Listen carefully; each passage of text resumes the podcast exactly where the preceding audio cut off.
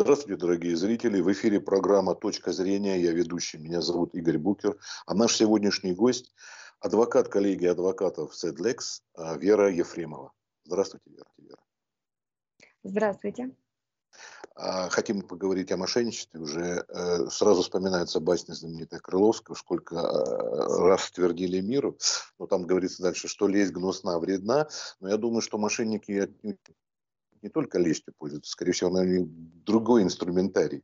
Вот на что человек еще реагирует, чтобы не попасться мошеннику, вот что нужно обратить внимание прежде всего? Что касается мошенничества с карт, вот здесь э, у нас, э, так скажем, очень широкое поле деятельности да, у мошенников. Они как э, э, могут это делать и с помощью телефонных звонков, смс, э, электронных писем, так и с помощью э, специального оборудования, да, которое устанавливается на а, банкоматах. Вот, поэтому здесь, ну, как можно себя обезопасить? А, касаемо звонков, смс, да, то есть мы понимаем и должны знать это уже, так скажем, поскольку это продолжается уже не, не первый год, да, вот эти мошенничества с картами, что э, ну, реагировать на такие вещи, то есть категорически нельзя. Их нужно всегда перепроверять да, официально в банке. Вот, самому звонить, так скажем, уточнять, действительно ли идут какие-то списания вот, и каких-то оформления каких-то кредитов. А что касается а, банкоматов, ну, здесь только какая-то а, визуальная бдительность да, может помочь человеку. Ну и то, а, так скажем, а, человек обычный э, вряд ли сможет определить, что установлено какое-то специальное оборудование, считывающее карты, или э, присутствует какая-то накладка на клавиатуру, которая э, считывает эти карты. Поэтому, ну, конечно, тяжело, да, человеку разобраться вот э, и понять, особенно с банкоматами, что здесь э, присутствует какая-то мошенническая схема. Да, хорошо, человек предупрежден, вооружен, об этом все время твердят и часто пишут, и банки сами рассылают. Но бывают другие способы, когда человек не виноват, а с карты что-то идет списание или взяли на человека кредит. Тем более мы а, очень часто оставляем свои персональные данные, и они сливаются в сеть, и паспорт у нас там копируют и так далее. Вот тут как вы как адвокат можете сказать, насколько это для человека возможно вернуть свои деньги в таком случае? Если он, например, попался вот в такую, в такую мошенническую схему? Да, ну, как показывает статистика, да, возврат денежных средств, вот сами банки пишут, э, на сайтах МВД есть статистика, которая указывает, что это порядка там 10-15%, да, э, у нас только возможно, ну, вот возврат денежных средств, это как бы низкая такая доля, вот, э, возврата. Почему? Потому что у нас, ну, несовершенно в этом, в этой части законодательства, вот, э, которая позволяла бы оперативно а, так Вера, скажем, Вера, решать извините, 10-15% это людей получают или 10-15% от украденной суммы? Э, нет, нет 10-15% это у них э, раскрываемость. То а, есть раскрываем. возможность возврата, да, вот как они указывают на ну, сами банки, да, в статьях, как бы тоже информацию смотрела, то есть вот статистика такая невысокая. Вот, поэтому вот и Центробанк, и депутаты, да, они заинтересованы в том, чтобы повысить а, возможность возврата, да, а, вот таких вот украденных э, денежных средств с карт. И сейчас разрабатываются законопроекты на эту тему, вот, хотят дать возможность банкам блокировать по требованию ну, клиента, блокировать вот эти вот операции, замораживать на счетах, для того, чтобы они дальше не передвигались. Но это надо делать очень оперативно, поскольку а, в течение буквально вот одного часа денежные средства уже списываются а, с разных карт, то есть мошенники пользуются схемой а, такой, что значит, выводят на подставное лицо э, первоначально, а потом быстро еще на несколько карт разбрасывают, дробят сумму и снимают ее, обналичивают в банкоматах. Все. То есть если в течение часа не предпринять меры по, как, по блокировке, вот по замораживанию средств, не, я имею в виду не блокировку своей карты, а блокировку операции, вот, э, то, соответственно, денежные средства будут обналичены, и найти их уже будет гораздо сложно. Вот, поэтому если в этой части да, у нас действительно а, будут приняты какие-то законы, законы вот, позволяющие банкам блокировать а, вот, э, замораживать, так скажем, да, денежные средства на, на, а, уже на счете мошенника, да, когда они к нему поступают, то это, как, как видит и Центробанк, вот, э, возможно, способствует как-то, да, увеличению числа возврата вот таких украденных денежных средств. Это Вера, вот первое, сразу опять да? же вопрос. Вот час, это начиная с чего? Человек, может быть, даже не знает, что у него снимают деньги. А начиная с чего час? Может, и не знает. Да. Да, ну вот... Час а, как бы чего? с момента, получается, либо когда ты назвал пин-код, у тебя есть, грубо говоря, час, пока Мы сейчас а, говорим, телефону, давайте да? не о том, когда мошенник развел и человек отдал, а когда а, эти данные, допустим, попали в открытую сеть. Мы знаем, да, сколько сливается? Ну, да, если, конечно, если это попадает в открытую сеть, если это там считывается с банкомата, с других аппаратов, и мы вообще как бы даже не подозреваем, то, конечно, тут нельзя ну, поставить никакой отправной точки для человека нет нет. Вот, он просто по факту узнает о том, что у него произошло списание, да, придет какой-то смс, а бывает даже и никакие оповещения не приходят, потому что люди же сами не подключают себе услугу по смс-оповещению. И они, да, действительно могут узнать только там, грубо говоря, на следующие сутки о том, что у них а, произошло списание. В любом случае действия предпринимать нужно, вот в банк звонить, сообщить, заявление написать, а, в банк о возврате денежных средств и, соответственно, подать заявление в полицию. Здесь э, что делает банк? Он выясняет, сами ли вы ну, пин-код свой э, дали от карты, вот, э, либо же, ну, как сказать, произошло списание с помощью каких-то сторонних да, сайтов, вот, и в таком случае разрешает вопрос либо возвращать денежные средства, либо не возвращать. Вот. В том случае, если человек сам называет пин-код, естественно, банки 100% э, отказывают вот, ну, допустим, я к вам как адвокату обратился бы, сказал, я свои данные нашел в открытой сети, кто-то их слил, вот они, пожалуйста, есть, мы с этим с вами идем в суд. И что, как вы думаете, какое решение может быть принято? Вот они, открытые а... данные, вот они. То есть человек может, может быть, конечно, и сам схитрил и снял свои данные, видя, что они есть. Тут вот как да. сложно ну, очень не совсем ситуация. так. Здесь, здесь сложная ситуация. И а, на практике нам а, в помощь здесь это оперативно-розыскные мероприятия, которые проводятся в рамках уголовного дела. Одно дело есть гражданское, да, когда мы идем и говорим, как бы мы хотим взыскать конкретную сумму с конкретного лица. Это раз. Но для того, чтобы пойти в, э, в порядке гражданского судопроизводства и взыскать какую-то сумму, мы должны понять, а с кого ее взыскивать.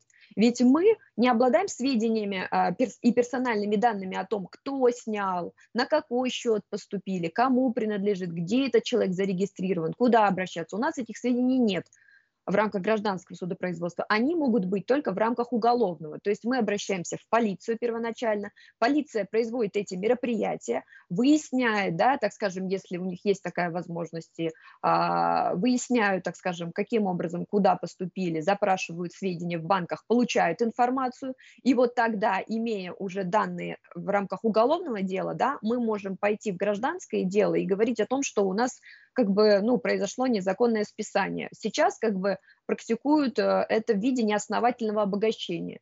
Вот, заявляют иск, мол, произошло необосновательное обогащение там вот э, ответчика, вот, то бишь мошенника, и мы с него хотим взыскать денежные средства. Но и здесь не все так просто. Вот расскажу случай из практики. Он дошел до Верховного суда в 2018 году. Вот, женщина также стала жертвой мошенников, обратилась в полицию – полиция как бы э, результатов, э, ну, мало каких э, дало, но, по крайней мере, они выяснили, что первый транш, первое списание ее денежных средств, а, вот, произошло на карту а, подставного лица. Вот это вот подставное лицо, там, грубо говоря, Иванова некая, когда к ней обратились и говорит, вот к вам поступило полмиллиона рублей, где они? Она говорит, я не знаю ничего, потому что я свою карту потеряла два месяца назад, говорит вот это подставное лицо. Вот, и получается такая ситуация, что мы знаем подставное лицо, куда первый транш как бы ушел, потом после с ее карты мошенники рассредоточили на ряд других карт, то есть найти дальше уже невозможно. Соответственно, эта женщина, пострадавшая, попробовала ну, к подставному лицу, куда первый транш вот этот ушел первоначальный, обратиться в суд с неосновательным обогащением. Она дело проиграла первых инстанциях, потому что суды сказали, что, ну, извините, а у той женщины, у ответчика, у подставного лица, у нее же карту украли, она же не виновата, не она же мошенник. Вера, Вера, да, а тут сразу возникает вопрос, если она потеряла карту, она обращалась в банк с, да, с заявлением? правильно. Да. Когда дошло дело до Верховного суда, и адвокаты э, в Верховном суде говорили о том, что, извините, но ответчик недобросовестно пользуется, то она два месяца знает, что у нее потеряна карта. Да, вопрос был к ней, а почему она не обратилась, почему не заблокировала, то есть как это так, карта украдена, и человек никак не реагирует. Недобросовестное поведение. Вот, суды с этим согласились, вот, и вернули, соответственно, дело на новое рассмотрение, поотменяли э, нижестоящие решения, вот, соответственно, чем дело закончилось, я, к сожалению, не могу сказать, потому что из интернета информация, ну, как бы, э, вся и ссылки за года куда-то потерялись, то есть все, что можно было, вот я пыталась отслеживать, узнать, не найти. На сайте этого суда, где рассматривалось дело, из карточки тоже оно, ну, как бы, убрано, видимо, по каким-то определенным причинам, ну, не хотят нам. Но бывает такое, что суды убирают какую-то практику судебную, не дав нам возможности с ней ознакомиться и понять, как бы, да, а чем же все-таки как бы дело закончилось. То есть, ну, по крайней мере, Верховный суд, да, заступился за пострадавшего и сказал, что, ну, а, вот это вот подставное лицо, оно действовало не, недобросовестно. И а, в большинстве случаев вот это подставное лицо, по сути, э, это тоже как бы, ну, мошенник, это их, их же цепочка бывает, группа мошенников –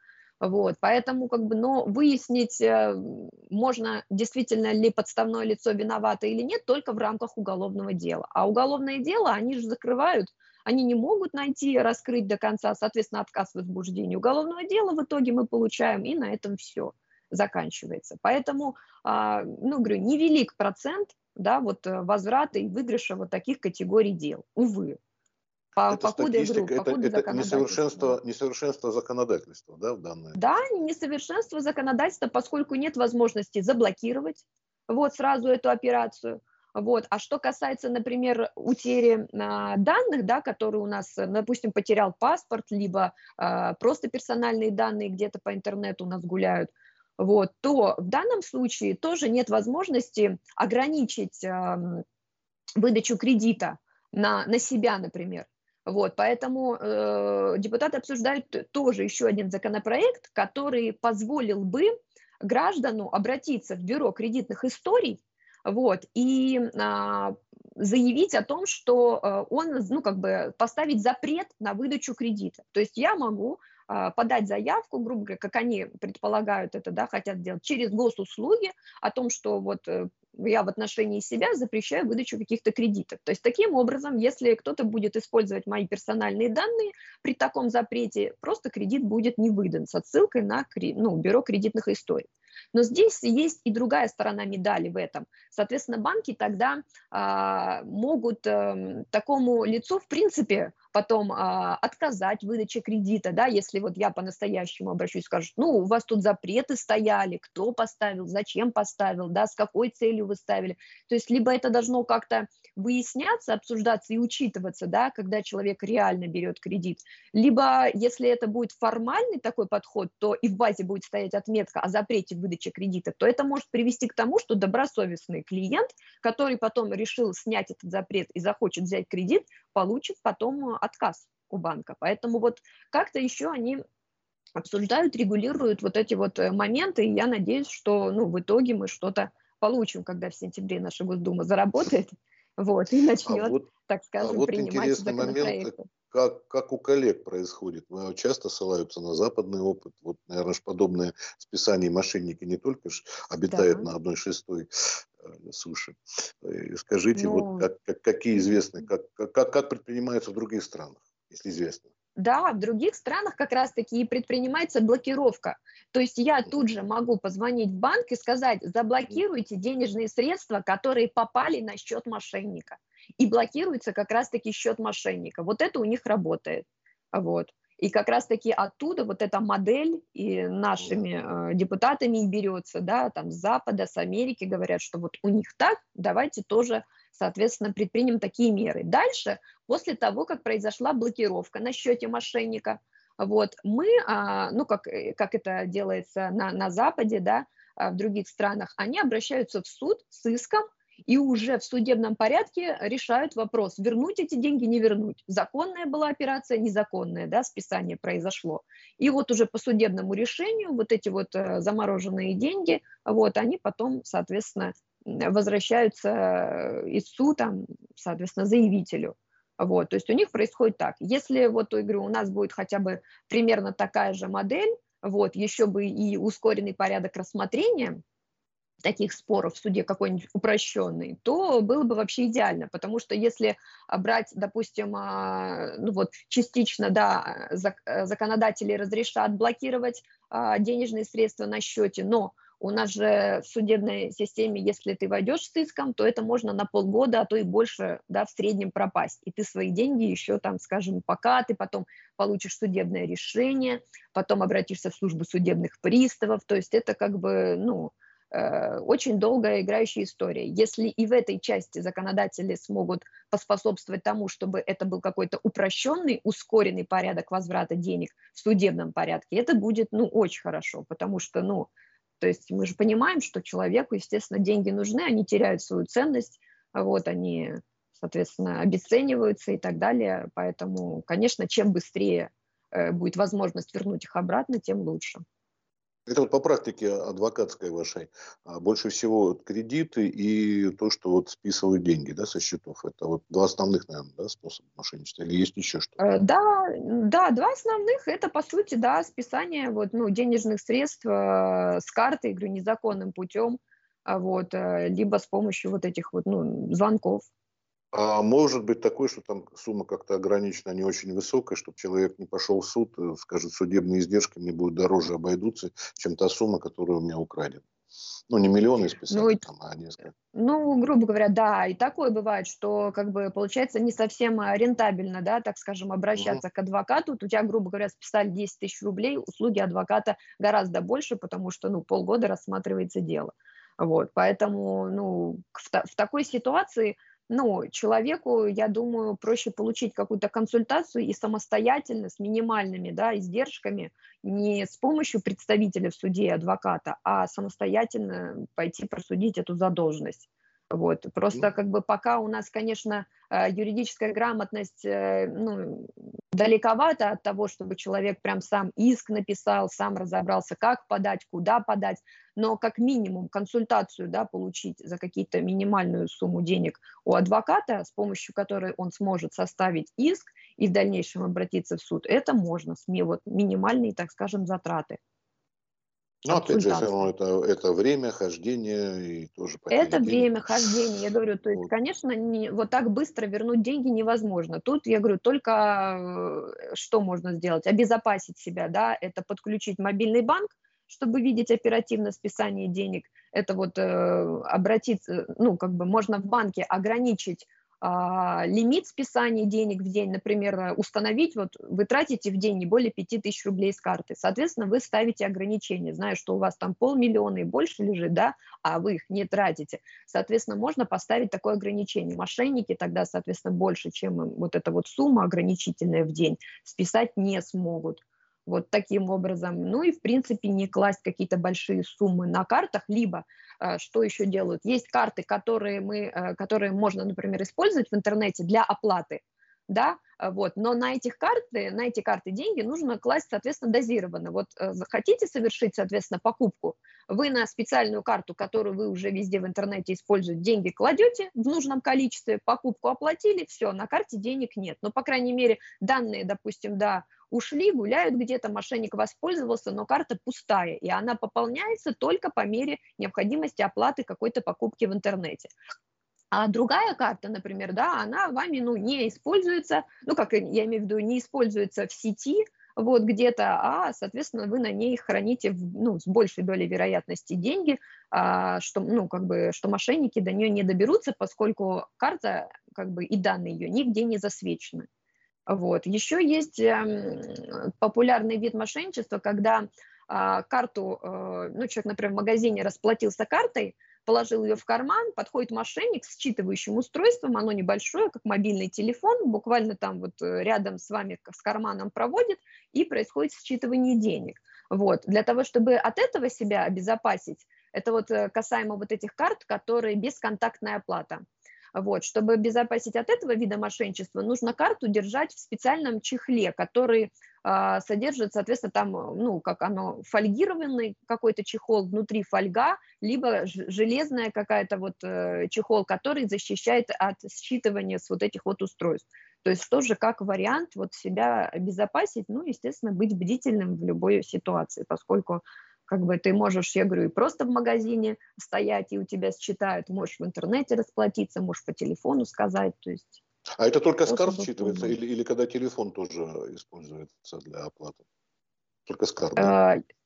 Получается, ну, насчет считывания с телефона, ну, я так полагаю, наверное, это тоже у них возможно, поскольку телефон тоже уже у нас предусматривает вот эту вот бесконтактную оплату. Да. А, вот это PayPass, Samsung Pass, да, да, соответственно. Да, да вот, они по такому же принципу, как и пластиковые карты работают. Соответственно, прикоснувшись аппаратом к телефону, да, мы тоже можем, э, ну, мошенник тоже может снять денежные средства. Поэтому, получается, ну, на телефон, конечно, железный какой-то фольгированный чехол, ну, я не знаю, наверное, тоже можно как бы одеть, э, либо, ну, не использовать байпасы ну, и так понятно. далее.